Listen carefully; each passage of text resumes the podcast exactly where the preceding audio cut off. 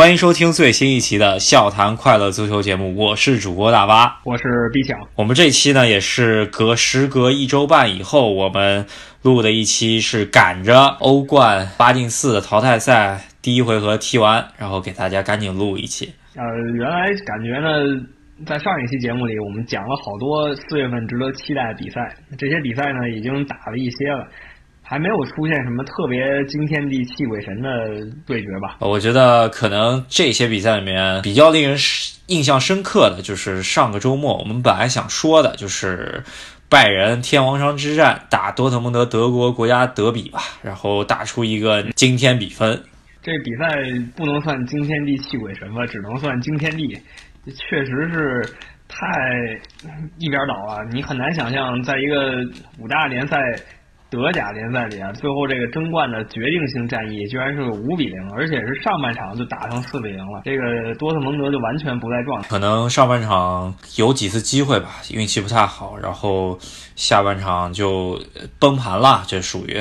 嗯，现在看下来，拜仁夺冠的几率应该是在百分之，我觉得百分之八十五以上吧。因为看一下后面赛程，多特还要打一场，呃，他们可能赛季最重要的比赛吧，就是他们的同城德比。是啊，就是多特蒙德跟沙尔克零四生死对话。现在沙尔克零四呢是倒数的。他们呢，虽然说不用担心降级了，但是跟多特蒙德是要直接掐的，不管是什么状态都要直接掐了。如果他们能阻击多特蒙德夺冠，那沙尔克球迷还可以吹一波。所以这场比赛很能说非常有可能把这多特蒙德的脚步再拉一下，那拜仁基本就稳了。而且拜仁连续多少年的冠军，从整个经验上来说，也比多特蒙德。懂得太多了，可能这所有的环节里面，我觉得拜仁最不稳的还是他的那个主教练吧。看看多特这一役，他五比零大胜之后，应该帅位是保住了，就看最后能不能把德甲捧起吧。如果他能捧起，应该还会给他再多一个转会时窗口的时间。毕竟也是夏季引援已经开始了，拜仁。呃，看一下拜仁。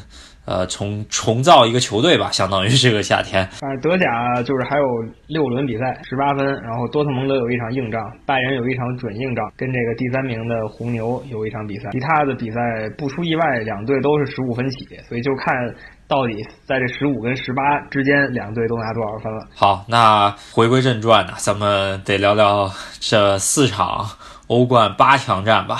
呃，感觉啊，这四场打下来之后。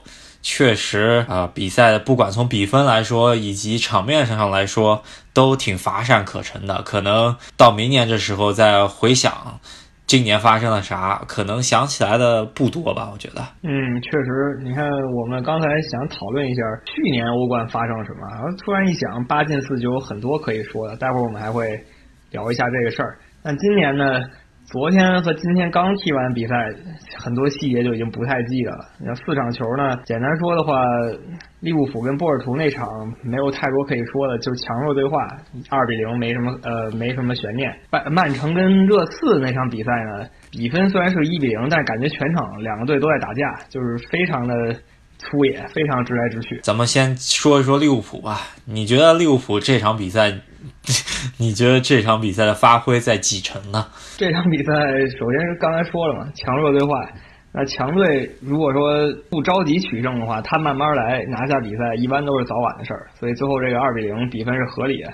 我没觉得利物浦想靠一回合解决问题，什么一回合打个五比零、六比零啊，第二回合上替补就可以了。他应该没这么想。这样，如果你这么想的话。很有可能反而被对手偷一个，这是历史的经验告诉我们。对利物浦这场比赛应该没有全部压出去吧，在自己主场很忌惮别人进一个客场进球，然后呃可能领先的也比较早，呃领先之后也中规中矩，第二个球来的也上半场来了之后，下半场就一直其实在防别人拿那个客场进球，其实。上半场中后阶段，其实还防线有那么有有那么一点不稳吧，主要洛弗伦复出加上门将感觉也有点虚，然后 VAR 差点给吹了个点球吧，是吧？嗯，对，总之就是像刚才我说的嘛，就是按照自己想的节奏来，没有说想把两回合的事儿在一一回合里办掉，不能这么做。如果你这么做的话，阴沟翻船是。反而是最有可能的。这二比零，在主场呃没给别人客场进球，拿到两个主场进球，应该来说在第一回合这么多结果中间，我觉得这是比较理想的一个结果。就看下回合做客巨龙球场，我觉得利物浦晋级的可能性还是非常大的。现在确实九成希望晋级，只要下回合。继续这么稳扎稳打踢，毕竟这个差距还是有的。你说你强队如果不慌不呃不慌不忙的话，那弱队再怎么着急，他造成的威胁不大的。弱队一般只能靠强队出现个失误，然后偷一个，对吧？所以说下利物浦下场再继续这个节奏的话，波尔图最多一比零拿下吧，啊，然后二比一利物浦晋级。所以我觉得晋级问题应该不大。对，呃，我觉得令人担忧的问题就是利物浦萨拉赫的状态，在上一场联赛打破僵局，好像是四场比赛不进球之后，呃，九场比赛不进球之后，他好不容易进了一个这么一个绝杀球之后，呃，发觉在欧冠中间吐饼的情况还是非常严重，我觉得。嗯，他确实是心理问题，这是第一个。然后第二个就是他对自己的定位，我觉得也有问题。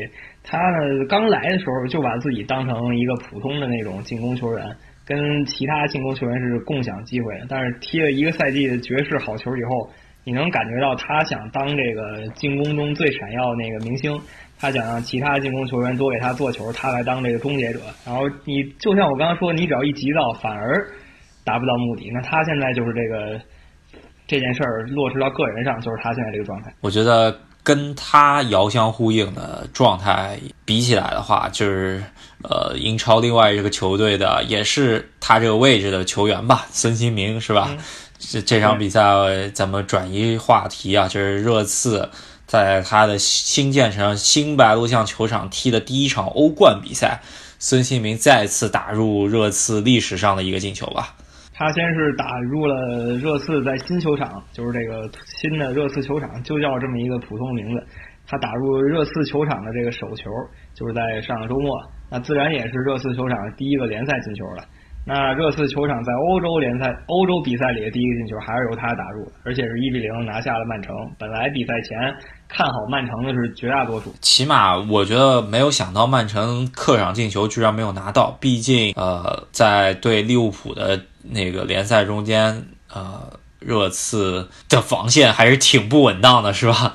然后是呃，感觉上来说，在主场守住曼城，可能就大家是完全没有想到的。其实给曼城机会了，他自己不中用。你想，阿奎罗巨星到这么关键场合又罚丢点球，这个你没法说理去。曼城其实开始落实的也不错，十五分钟之内就拿到了一个点球。这个球如果进了。可能一切就已经崩盘了，热刺可能几乎就撑不到九十分钟了。对这场比赛，我觉得这个点球还是要说了一下，就是应该说，国际足联应该全面执行他最新的呃手禁区内手球的规定了。就是不管怎么样，球打着手就是手球，没有任何理由可以说了。就是大家以后防守的时候就得尽量把自己手砍掉了。对，以前是你得。双手背后，现在你可能得这个什么插个兜里啊什么的，各种方法自己想办法，反正不能碰到手。对，呃，VAR 看了之后呢，这个球阿圭罗罚的质量不算太低，我觉得不算那种要不就是直接打飞的球，要不就是那种软绵无力的球，应该还是只是他角度打的没那么刁，再加上球的高度正好是门将最爱扑的这么一个高度，所以说洛里。这个门将争议一直很多，很多人吹他是世界前三的门将，或者说是世界起码前五的门将。然后有很多人说他，呃，是狗屁不如。但是在我们节目中间还是比较给他中规中矩吧。我觉得他的门线技术还是可以的，但是至于出击啊或者摘高球啊这些能力，甚至在那种。处理脚下球的能力啊，我觉得还是呃，可能离一一流门将还是差，准一流吧。我觉得他的他小失误还是不断的。咱就随便说两个，上个上上个周末跟利物浦那个比赛，虽然是中后卫阿尔德韦尔德进的乌龙球，但是这个球乌龙球来源就是他这个守门员扑了一下，正好弹到那个中后卫身上。啊，再说一个就是去年世界杯决赛，然后克罗地亚第二个进球怎么来？大家看一下。也就了解这个洛里的整体状况。对，在世界杯决赛这么一个如此重要的比赛，他居然想想去穿裆过别人中锋来抢他球的 中锋啊，这个非常可怕，不知道脑子怎么想的。对，就如果说，也就是那个时候，法国大比分领先，如果那个球导致克罗地亚扳平，甚至说反超了，那他的历史地位就要远远高于卡里乌斯了。啊，我觉得得比卡里乌斯，毕竟关注的人比欧冠决赛更多，我觉得起码多两倍不都不止吧。嗯，肯定的，这个毕竟世界杯嘛，是所有不关注足球人也会关注的足球比赛，还是不一样。对本场比赛吧，我觉得曼城还是有所收敛吧，就是毕竟人家两套半阵容比较厚嘛，对吧？上了几个替补或者准准准首发吧，也不不算本赛季的常规主力了。呃，一个是马赫雷斯，一个是京多安。呃，本来这两个位置应该是德布劳内以及萨内来踢的。呃，然后再加上碧席，呃，伯纳德席尔瓦有点受伤，这场上的是大卫席尔瓦。嗯，我觉得整条防线来说，还有就是德尔夫这个左后卫啊，就是把哈里凯恩一脚废了的那个左后卫。虽然哈里凯恩也不是什么好好人啊，这也是去往德尔夫是脚上踹，自己把自己也给踹下去了。呃，左后卫这个位置也不算主力吧，但是总体来说，主力和主首发和准替补之间的实力差距并没有那么大吧。应该来说，瓜迪奥拉。可能还是信，就是这场比赛作为轮换来说，使用使用的人员还是有有有有所呃考虑吧。呃，为了保联赛和欧冠两两个战线，我觉得下一场比赛他应该会全首发了。我觉得他毕竟到了四月这个节骨眼上，球队已经很累了，他居然还是三线都在争冠。他足总杯上个周末。也进了决赛了，而且可能性非常大能拿这个足总杯冠军。所以说他现在的，我认为他这场欧冠，他在热刺主场，他的想法就是守一个零比零，然后最多拿一个客场进球走，但是都没达到，所以说他应该是比较失望了。在热刺这一边吧，我觉得这场比赛需要吹的就是，呃，我觉得呃孙兴民啊这个球其实。咱们也看到了，第一个停球他是绝对有失误的。如果停的舒服点，可能第一下就给他打进去了，也没有后面 VR 看那么久的那个，呃，到底出没出界是吧？停球仔细看了一下，那个球确实是没有出界。给大家科普一个知识，就是足球比赛中间呢，球必须是百分之一百整体出界才能算，呃，出界，对吧？这个球应该是百分之。八十出界了，但是百分之二十还在线上。呃，我记得咱们之前也讲过，就是进球规则也是这么回事儿，就球必须百分之一百过门线才算进球。是这个上次科普这个知识是曼城打利物浦那场英超关键比赛了。呃，这场比赛呢，他给着着回来了，是吧？这个而且右脚着回来之后，左左边往左边拉，往里面趟，那个德尔夫拿他完全没有办法。也不敢碰他，毕竟已经在禁区里面了。然后一脚左脚的抽射吧，其实我觉得啊，这个球只能说近距离比较近了，打的其实一般，呃，就是球速比较快，但是挺正的。如果门线技术稍微好一点的门将，可能会可能能扑着，只能说可能啊。重点还是在于他一开始呢，那个停球是个非常明显失误，甚至可以说是一些。中超水平的停球，你甚至可以这么说，对吧？但是他作为一个世界一流球星，和这些普通球员区别就在于，他有失误以后，他能立刻跟上几步，把这个失误找回来，然后再把这个机会抓回来。这个是其他那种低级别联赛球员永远做不到的事情。低级别联赛球员停不到那球就直接出界，然后对方门球了就完了。对，呃，我觉得最好的例子其实看上一轮西甲，吴磊。呃，有几个球也是停了一下，然后相当于就第二步也没处理好，然后跟对方出击的门将就很接近了，然后这球就基本上就没了嘛，对吧？嗯，其实失误一下，我觉得都有可能，世界级球星很有也有可能出现，就是连续失误，这就达不到水平就上不去了嘛，对吧？呃，所以说吴磊跟孙兴民亚洲球王的差距还是。一见高下吧。对，磊哥还是要加油啊！啊，咱们热刺跟曼城这场，其他地方确实没什么可说的，除了一些互相之间的肢体冲突吧，像什么费尔南迪尼奥直接拿胳膊肘往下砸这个凯恩的脑袋什么的种种。对对对，还有凯恩就是被踹出去这事儿吧，呃，大家还是就是觉得啊，这场比赛到底踢球还是踢人的？这个双方也是火药味极重了。但是我觉得下一场比赛应该会出红牌吧？我觉得这场比赛讲不好。就是如果延续的这个激烈程度的话，就双方球员都带着这么一股戾气上的话，红牌肯定是不远了。然后另一个有意思的地儿就是凯恩跟孙兴民似乎是不能共存。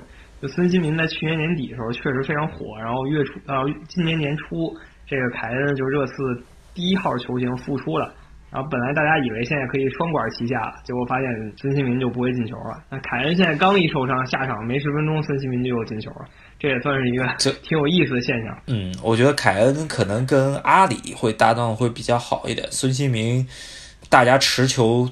都比较多，然后都想射门，就是开火权，有点搞不明白到底谁是谁。孙兴民拿球的时候看到凯恩有跑动，会给他传球，然后凯恩可能最近状态也不是特别好，然后也被别人看的比较死，而且他不是那种能够拿速度去摆脱别人的，其实也是靠他的射门的精准度的这么一个球员。如果是经常让他长途奔袭的话，我觉得凯恩的能力就会。大大减弱了。他所以说到底，凯恩还是一个标准的中锋，不是咱们现在常见的那种前锋。呃，当孙兴民没有凯恩这么一个坐庄的中锋的时候，他就可以把球带起来，然后可以去打门，根本不用考虑怎么传给任任何人，就是自己干。这样子的话，对于他来说，他会更踢得顺一些。嗯，对，所以我们非常期待曼城跟热刺在四月份另外两场比赛，看看会怎么样吧。之前。有人就说曼城就是鳌拜，然后热刺就是那个电影里那个韦小宝吧，然后鳌拜跟热刺跟韦小宝说我全都要，是吧？然后呃，下一场凯恩到底能不能复出呢？这个也是非常决定这场后面两场比赛的胜负手吧？我觉得，呃，凯恩毕竟也是大英第一中锋了，呃，这场比赛看着伤着。不是那么轻，这场比赛也是被踢了很多次，呃，看一下吧。而且热刺也在争四啊，缺少了头号球星还是挺难受的。那这场比赛就说这么多吧，转到今天凌晨两场，也还凑合比赛吧，但是不如之前那两场。说实在的，对，呃，首先吧，我觉得在老特拉福德，曼联主场迎战巴巴塞罗那这场比赛。我觉得场面来说，应该还是像如大家所料的吧。我觉得索尔斯克亚还是，呃，在主场感觉跟对巴黎那场比赛的主场比赛的场面应该是一模一样的。上了几个中场打手，然后想把这场比赛给守成零比零，然后没想到，呃，是应该来说是二十几分钟吧，没守多久。就已经城门失守了，这个球也是被扯，被梅西、苏亚雷斯加库蒂尼奥扯扯扯开了吧？整个防线。那最后最后算了一个乌龙球，最后算这个卢克肖碰了一下，然后给了个乌龙球。但总体来说，还是说巴塞罗那不断的给他施压。当时咱们就在说嘛，说这个他再这么打，早就早晚要进，那么可能没有两分钟，话音刚落就是进了。当时咱们群里都说啊，这这。就是被巴塞罗那半场按着半场攻防嘛，就是大家摆大巴，然后尽想办法，就是其实跟上一场打巴黎的踢法是一模一样吧，就是场面是一模一样，只是卢卡库这一场就没有 没有没有机会吧，对吧？我看他疯狂拉边，呃，没怎么做站桩中锋，呃，跟跟对巴黎的时候也是一样，只是后卫不是一个档次吧，我觉得。对，反正就看看曼联能不能下回合到西班牙再上演一次逆转吧，还是难啊！因为上次巴黎给他逆转的一个是他们后卫先送的，再一个就是巴黎确实也是底气不够嘛，老被逆转。但巴塞罗那在这方面的经验打引号经验乏善可陈，所以人家还是比较稳的。看看曼联能不能吧。本场比赛还有一个看点就是。然 后我看到阿什里昂这个传球，我觉得他可能传球成功率不到百分之三十吧，感觉他两个边路起，对啊，起的球真的是没法看的，就是好多球直接就要不就是飞门将那儿去了，要不就是直接被人停停下来了打反击，这个水平。他还带着曼联队长袖标呢，我不知道他怎怎么踢的这个球。然后拉什福德彻底也是打回原形了吧？就是之前呃感觉挺神奇的表现，这一场比赛我看打了好几次飞机吧，有一次甚至就都打到脚旗那边去了。是，就是这个阿什利杨本身他在转会曼联的时候，那都快是十年前的事儿，他就本来就是糙的类型嘛，他对阿斯顿维拉那种。典型的英格兰边路快马，然后是一个黑人边路球员，这是非常常见的英英格兰球员的一种，对吧？他所以他现在这种糙的球员面对巴塞罗那这种讲技术的球员，他的技术就被贬得一文不值了。这场比赛看的简直，我也注意到了，这阿什利杨的传球，感觉传十脚只能有一脚成功吧，就这种感觉。呃，本场比赛我觉得踢的比较好，曼联方。踢的比较好，一个是斯莫林，我觉得看苏亚雷斯看的挺不错的，是呃最后又给苏亚雷斯来了一个那种抱头摔吧，那次吃了个黄牌。其实那个动作我觉得呃倒反而不是特别大，中间有些动作还还是挺大的，呃把苏亚雷斯看死了，他功不可没吧，对吧？虽然那个头球也是没办法，已经被拉扯开了，梅西这样从右到左的这么一个。拉扯，然后苏亚雷斯空了，呃，我觉得整场比赛表现斯莫林还是不错，还有一个弗雷德在中场绞杀的能力，我觉得跟别人拉奇蒂奇、呃呃阿图尔和布斯克斯不相上下吧。博格巴这场比赛，呃，感觉想做一些惊艳的那种直塞球，可是都没有塞过去啊。总之就是曼联。这场输的应该是心服口服吧，我觉得没有什么可抱怨的。那他们要想赢也不是没机会，就看下一场了。就下一场应该会非常精彩，值得期待一下。对这场比赛踢完，他们应该心里觉得没有比巴黎第一场比赛的那个比分差嘛，对吧？应该。还是我觉得索尔斯克亚应该还是放正心态，跟巴黎那场一样，上来不能够到诺坎普，不能够这么大的草皮，不能够跟别人打对攻的，还是得像今天一样五后卫站好，然后守着，然后想办法让卢卡库偷啊，只能 是这样的。那这个曼联也很无奈，然后那这场球就说到这儿吧。还有一场。呃，理论上是强弱对话，但是踢出来觉得还行，就是阿贾克斯跟尤文图斯。对，阿贾克斯本赛季真的是一个大黑马。我们甚至在欧冠三十二强的时候，呃，小组赛都觉得这个队有可能进不了级的这么一个队，然后发觉，哎，今年荷兰足球也给我们打脸，把我们节目脸打的挺肿的。嗯，我们当时就说，哎，欧国联。荷兰是不是要不行了？马上就要降级了，怎么着了？现在人家好好的都要踢半决赛了，是吧？然后里面这一波荷兰里面青青春风暴吧，就是大部分可能三到四名小将都来自阿贾克斯啊。呃，本本场比赛跟尤文主场完全不怵啊，场面非常好看，而且威胁球绝对是啊，阿贾克斯七尤文三吧？啊，完全一个疏漏就是。把对 C 罗那个俯冲头球的那个攻防吧，嗯，那一下突然感觉禁区里面四五个人完全就把 C 罗给跟丢了，这没看懂。其他来说，我觉得都踢得非常不错，是呃这场比赛收获一个一条龙进球吧，对吧？确实，像你说把 C 罗跟丢这事儿挺搞笑的。他反击过来以后，C 罗就大摇大摆从两个后卫之间俩人中间就钻过去了。然后另外两个防守队员呢，也就看着他，那四个人把 C 罗包起来，但留了很大一个空间让 C 罗做动作，就跟做法似的，两四边固定了，C 罗中间想干嘛干嘛，然后一个约冲顶进了。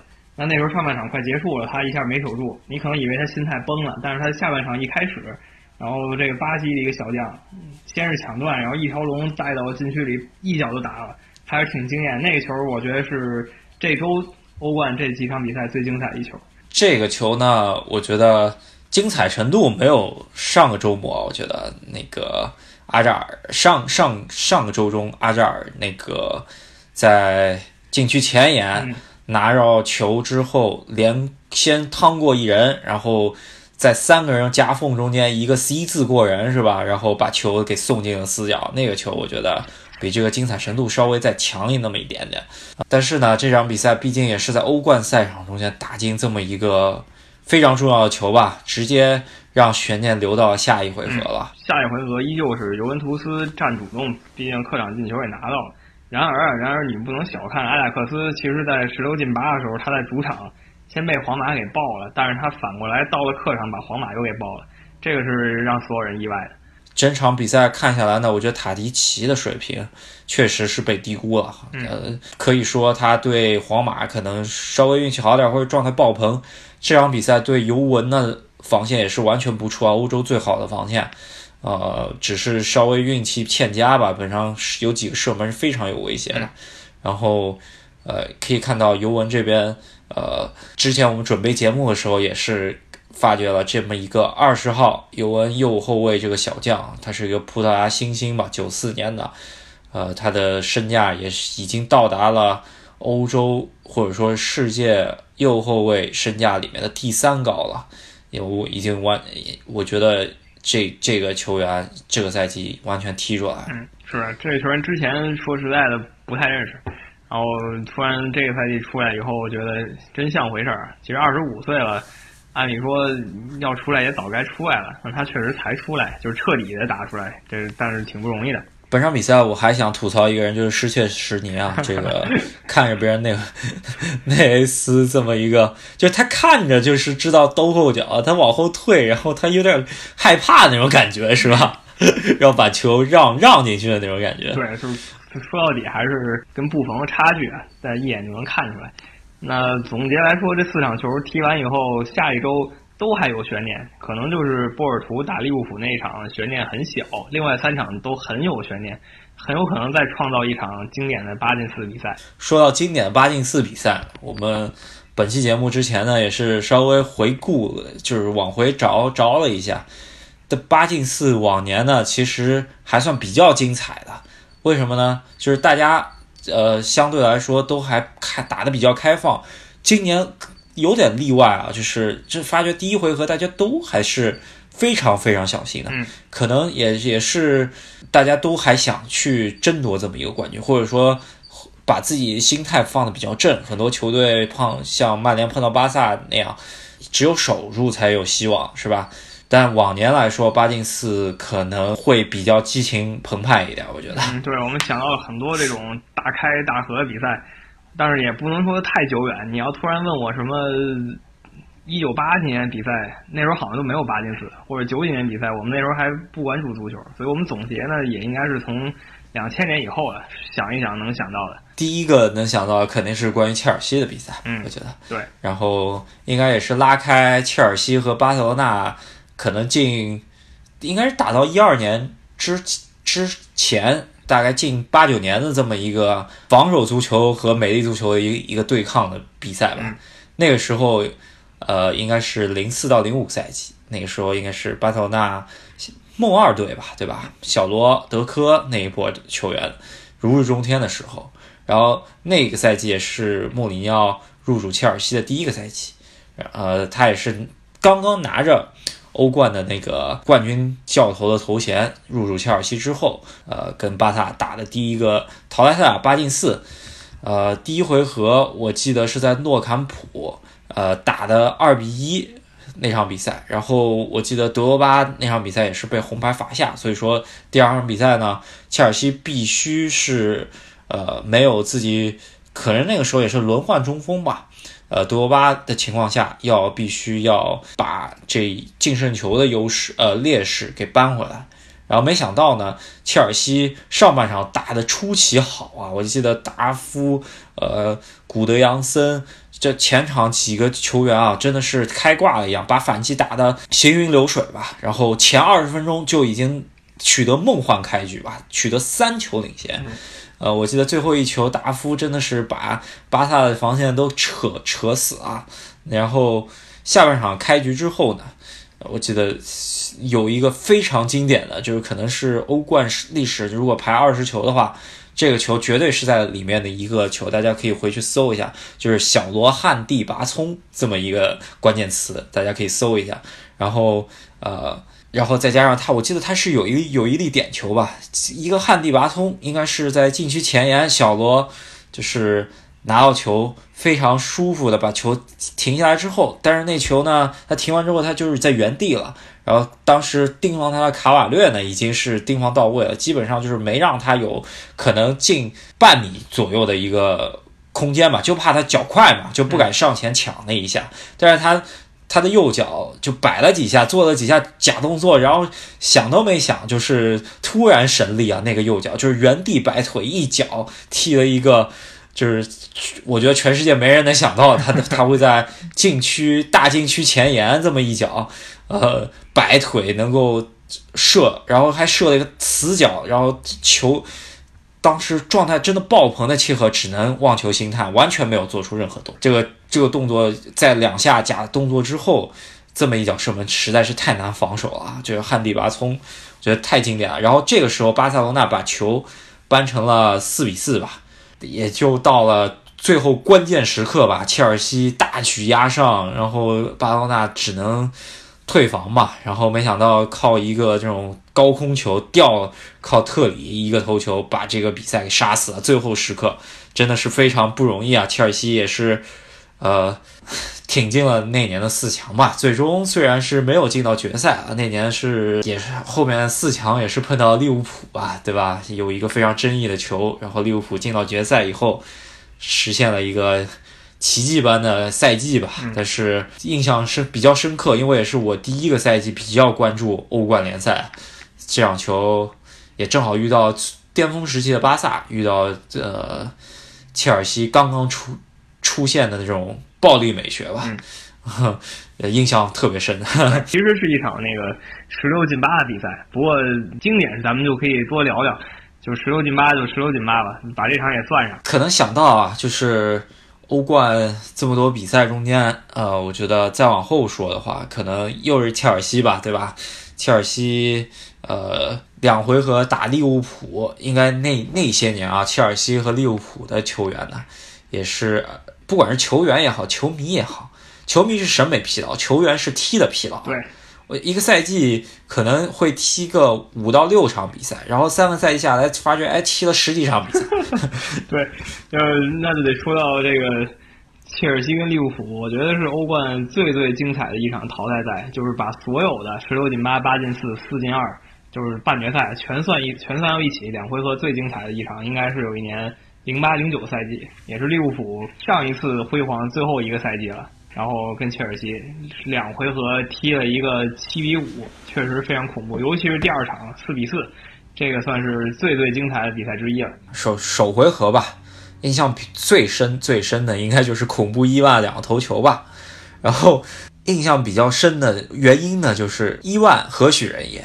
这这场比赛之前，切尔你问切尔西球迷，也就是。啊，可能是阿布的一个阿布入主以来想推那个东欧球员买进来的这么一个后卫吧。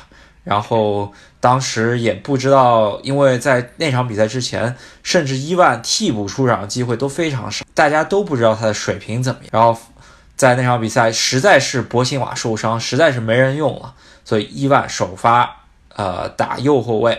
然后没想到，没想到，就是在这么关键的一场比赛首发以后，伊万把自己的制空能力真的是体现到淋漓尽致吧。两个定位球，把利物浦的当时应该是斯科特尔、阿格这么一个比较稳定的中卫组合都给全部啊压力压吧。我觉得，就是贝因特斯当时是利物浦教练嘛，这贝因特斯特别喜欢分析数据，然后各种算，然后研究这比赛该怎么布置。他千算万算，他确实也没算到这个几乎没有历史数据。这伊万诺维奇那场能进两个球，啊，很确实很让人吃惊。那场球以后，这个伊万从此以后就坐上那个切尔西主力位置了，然后一下就踢了六十年才离开切尔西。对，应该是零八年他初子赛季吧，踢得不错，然后中后卫和右后卫锋呃搭档。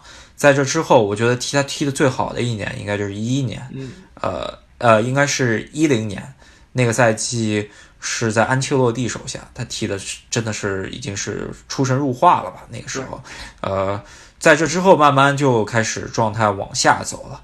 但是其实他能够在切尔西坐上主力啊，就是靠那场比赛，因为有多少球员在切尔西就是因为没有像他这样经验的，或者说这样的机遇吧，然后把握住这样的机遇，最终被切尔西租出去，然后卖掉球呃球员实在太多了。像伊万这样的例子非常少。然后首场比赛，我记得切尔西，呃，应该就是呃在客场啊拿到三个客场进球，三比一。基本上利物浦当时媒体啊也好啊，球迷也好啊，都觉得利物浦没戏了。但是在赛后媒体采访利物浦当时的主力右后卫，后来去到皇马的阿贝罗亚这个右后卫，然后大家就问他：你们你觉得第二场利物浦的希望怎么样？然后阿贝罗亚来了一句：“伊斯坦布尔，别的不说了。”对对，确实这个第二回合比赛也是绝对意义上的经典。但是这场比赛唯一可惜就是当时杰拉德受伤，他没能上。但是总体来说，这个比赛过程啊，没印象，至今到到现在整整十个赛季过去了，依旧非常深刻。十年前八进四的比赛，当时利物浦要需要三比零在客场三比零或者三比一。才能把切尔西拖进加时或者直接解决掉。那他一上来就进了两个球，奥埃里奥跟这个阿隆索就把这比分带到二比零了。其实机会已经相当接近了，但切尔西就一鼓作气把这比分又打到三比二。利物浦可能已经没有希望了。然后贝因特斯就派了一些球员上去搏命，什么卢卡斯啊、库伊特这些球员全往上压，一下就压到四比三。那再进一个球的话，如果把比分改写成五比三，那利物浦不就通过客场进球晋级了吗？然而并没有，结果兰帕德又最后顶进那个球，四比四，这比赛结束了。然后看到最后的时候，我觉得球迷真的是，不管是晋级还是没晋级，球迷都是很信服这场比赛。大概过程是这么回事啊，但是有一些细节，我我作为切尔西球迷这边，我印象比较深刻啊。就当时看球的时候，一些呃，当时自己心里的处境啊，因为这场球呢，呃，当时看的时候，可能上半场。我错过前大概三十分钟吧，然后回家一开电视，我靠，二比零了！这 我觉得应该切尔西比较稳当的球吧，对吧？二比零已经已经是边缘了，是吧？就完全已经要崩盘的节奏了，是吧？然后中场休息一看，哎，奥利奥偷了一个这个球，呃，这脚球，呃，是我觉得是切赫也是完全没想到他会这么一个。呃，比较远的一个任意球，靠左脚打个近角给偷进去一个，然后再靠阿隆索进了一个点球，把这球扳了回来。然后下半场开始呢，切尔西，我觉得那个时候希丁克调教切尔西呢，呃，走脚下技术还是不错，靠出色身体再加上娴熟的配合，呃，德罗巴、兰帕德两个球。那基本上已经把这场比赛锁定在囊中了吧？然后没想到，哎，利物浦上来换上来搏命的人呢，又突然又冒进去，呃，两个球吧，是吧？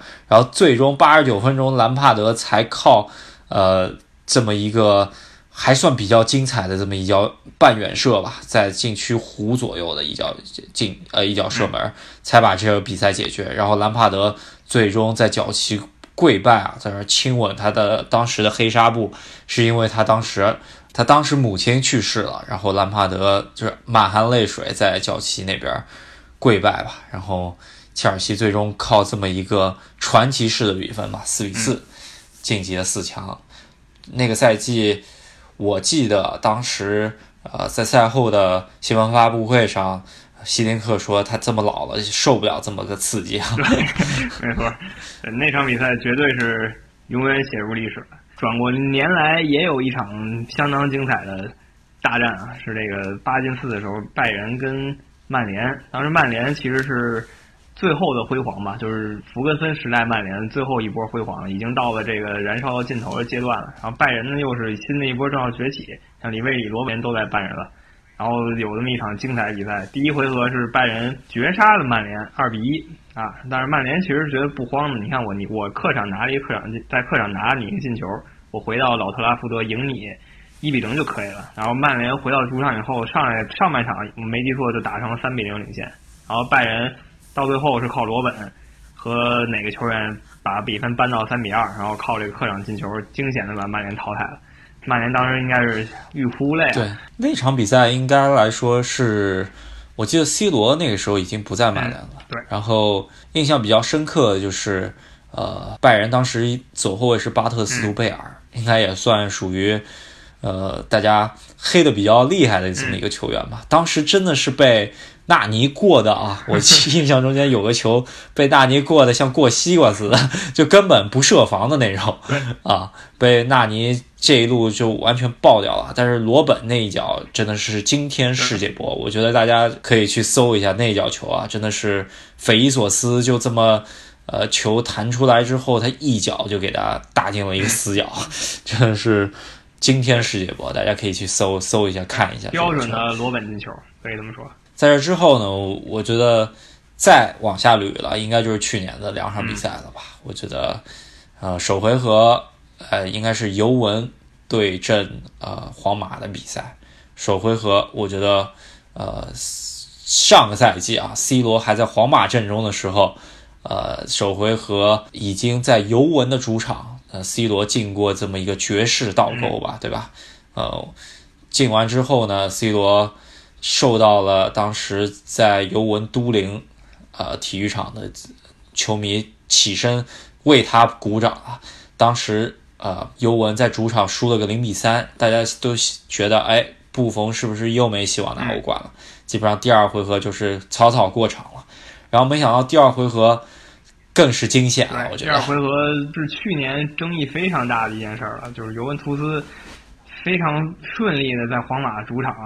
反客为主，三比零，那这比分都到三比三了，谁再进一球，这事儿就不好说了，对吧？到最后最后，贝亚迪亚送了个点球，然后当时就布冯就疯狂的怒吼啊！咱们节目当时也专门做了一期就谈这个事儿，哎，当时觉得很很无奈，C 罗还是稳稳的把这球罚进了，把球罚进之后秀了一把身材，然后大家也可以回听一下我们 当时录的节目吧，我记得我们应该是朗读了一下。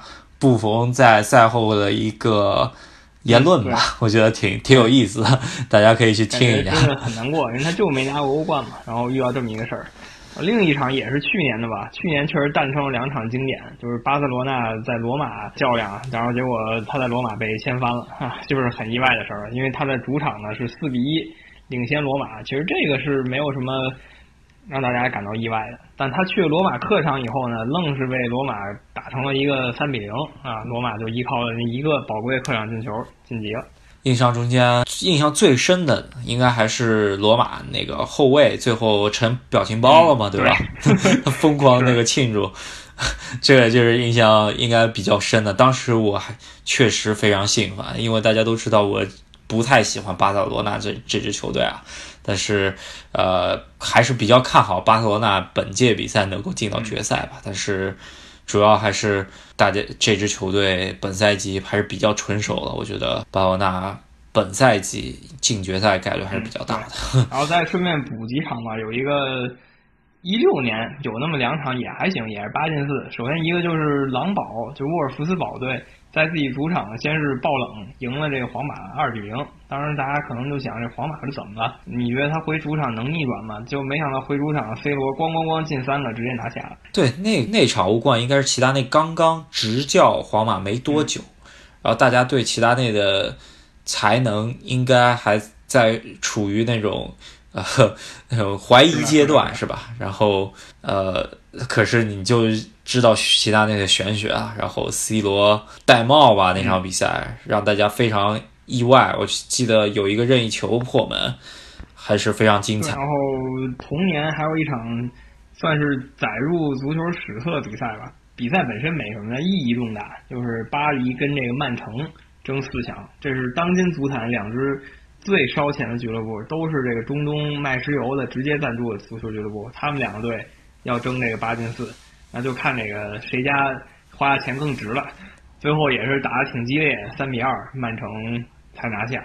对，你要我去回想这场比赛进球，我甚至都记不太清楚了。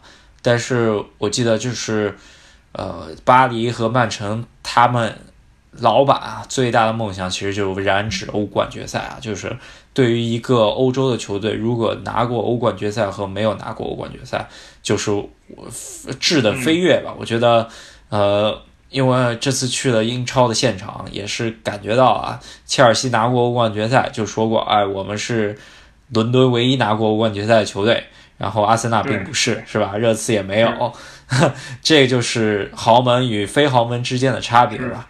然后曼城和巴黎都梦寐以求的这么一场比赛吧，然后那场比赛直接对抗，然后也是曼城第一次进四强，最终没有过皇马这道坎吧？是吧？这也是曼城球迷一些不认可瓜迪奥拉的一些人常说的一件事儿，就是。这个欧冠是。瓜迪奥拉来之前那个赛季踢的一场比赛，然后是。佩莱格里尼带的，他把这个曼城带到了四强。那瓜迪奥拉来了以后，这三个赛季。打到现在为止，看来他四强好像是。又悬了。就有人就说他来三个赛季，这么疯狂的舰队，给他买人，联赛踢的也不错，国内杯赛也很强，但欧冠就是。突破不了。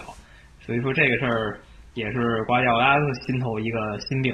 可能瓜迪奥拉的临场指挥能力还是稍微逊，他的足球哲学啊，我觉得都可能在足球史上都会留下呃。非常好的印象，可是有些教练就擅长打联赛，不擅长打这种背靠背，能够需要短暂做出决定的比赛。我觉得在瓜迪奥拉治下打欧冠，他虽然当年拿过欧冠，是吧？呃，那个赛季的巴萨有多恐怖，我觉得这叫毋庸置疑。再加上 那个半决赛 到底是怎么回事，大家也可以再去看一下，呃，是吧？大家也可以回去稍微去查一下，零八零九那年半决赛，瓜迪奥拉在客场斯坦福桥都已经跟希林克握手，有点认输的感觉了。然后没想到最终发生了什么，对吧？在这之前具体发生了什么？然后结束了之后，德罗巴对着镜头说的哪些话，咱们都可以去看一下，对吧？这不还是比较经典的。但是总体来说，他在拜仁也好。他在后面的巴萨也好，我觉得在欧冠的两回合淘汰赛制的比赛中间，有名的比赛不多吧？我觉得这对于他这个级别的教练，所以说，到底是曼城能不能在他手下夺得这个梦寐以求的欧冠，还还有待观察。我觉得，其实不管是曼城还是热刺，在这个八强里，他们地位还是小学生级别，其他六个队都拿过欧冠。你看利物浦五回，波尔图也两回呢。你想这个还是挺意外的。尤文两次，然后巴塞罗那什么阿贾克斯，这都四五次的球队，再加上曼联就不用说了。所以说这两个球队好，慢慢加油吧。就像你刚刚说的，拿过欧冠以后，整个球队底气就不一样。好，那我们今天就讲的差不多吧，把欧冠八强战讲的基本上呃能想到的都讲出来了。呃，我们我我现在。呃，也在想在我们的节目中间多加一些我们之前看球的一些经历，给大家讲一些自己关于欧冠比赛也好，英超比赛也好，相对来说，欧冠、英超、中超这三个赛事会比较多的回忆吧，把自己一些有感而发给大家讲一讲。我觉得这个还是像我们这种球迷做节目中间，呃，比较让大家比较有代入感的一个很好互动方式吧。然后，那这一期就是讲一下这一周的四场欧冠比赛，还回忆了一下，回忆了一下历史上经典的八进四。那最后结尾呢，就说一下我们并没有实际看过，但是经常被各大节目拉拉出来鞭尸的一场比赛吧，就是零三零四的时候，摩纳哥淘汰皇马，也是一场逆转。当时皇马是这个银河战舰，这个集锦我确实是看过了，非常精彩。当时皇马的剧情都在皇马，而且第一回合顺风顺水吧，可以说是四比二。那回到了摩纳哥的主场以后，皇马又是先进一球，觉得这比分已经稳了。你像总比分都五比二了，那谁能想到 摩纳哥最后是 连扳三球，把这比分打成了这个五比五啊！靠着客场进球又晋级了。那个时候皇马前场可是劳尔、罗纳尔多、齐达内、飞哥，我这名字都数不过来了，是吧？银河战舰是最最最厉害的时期啊，甚至欧文都没有。上场或者说是欧文都排不上号，对。然后摩纳哥那边，呃，值得一说就是皇马租借给摩纳哥的莫文特斯，两场比赛都有进球，真的是风水流轮流转吧，我觉得确实是。你想这个，像你刚刚说的那些巨星，然后欧文这些人，当时都还没去皇马，没他们事儿。那你能想象莫文特斯这个被他不要的球员，改变了这场比赛的一切吗？这是非常有意思一件事啊，时也运也。那我们讲了这么多八强战吧，或者说是淘汰赛。欧冠淘汰赛吧，发觉哎，欧冠的淘汰赛的第二回合往往会比欧冠淘汰赛第一回合精彩很多，因为咱们在上一上一轮的十六强战也看出这个端倪了吧？第一场比赛大家都需要互相试探，然后也都不想主场球队也不想丢客场进球，因为下一场的话让别人会占特别大的领先，然后客场球队是可能会稍微搏一搏，但是也要看。那第二场就是不管死活了吧，到最后十五分钟就是搏命了。就是所以说，当这些人已经不管什么战术啊、什么丢球这些东西，因为你别想丢球，你不进球一定被淘汰。所以这个时候往往会出现一些很疯狂的事件。所以咱们尽情期待下一周吧。希望他们也别打我们节目脸啊！就是希望 对四场比下周的四场比赛能够。比这周四场比赛进球多一点，然后呃出一点好玩的事儿吧，让我们起码节目也不需要老回忆过去，就应该多讲讲现在吧，对吧？但是有一个下限，这下限已经被马德里竞技给设定了，就淘汰赛的下限。当年有一场跟爱因霍温两回合九十分钟加一百二十分钟零比零的比赛，就无聊到这种程度，比赛也有，所以希望他。最差也不至于差到这个程度啊，可能很难了，我觉得，因为两回合起码没有零比零了。就那个那场比赛，应该也是欧冠史上第一次，或者哎，而且是仅有的一次吧，零比零，两回合比赛零比零，然后最后踢到点球了。好，那咱们这周就说这么多吧，希望大家喜欢我们的节目，然后咱们下周继续谈欧冠。对，喜欢我们节目的话，多多转发。然后需要进群的朋友们也是私信我们，呃，私信过的朋友也好好查看一下自己的私信，呃，应该是赫斯基大帝应该有回回复啊。那我们这一期节目就到这里，那下期再见，拜拜。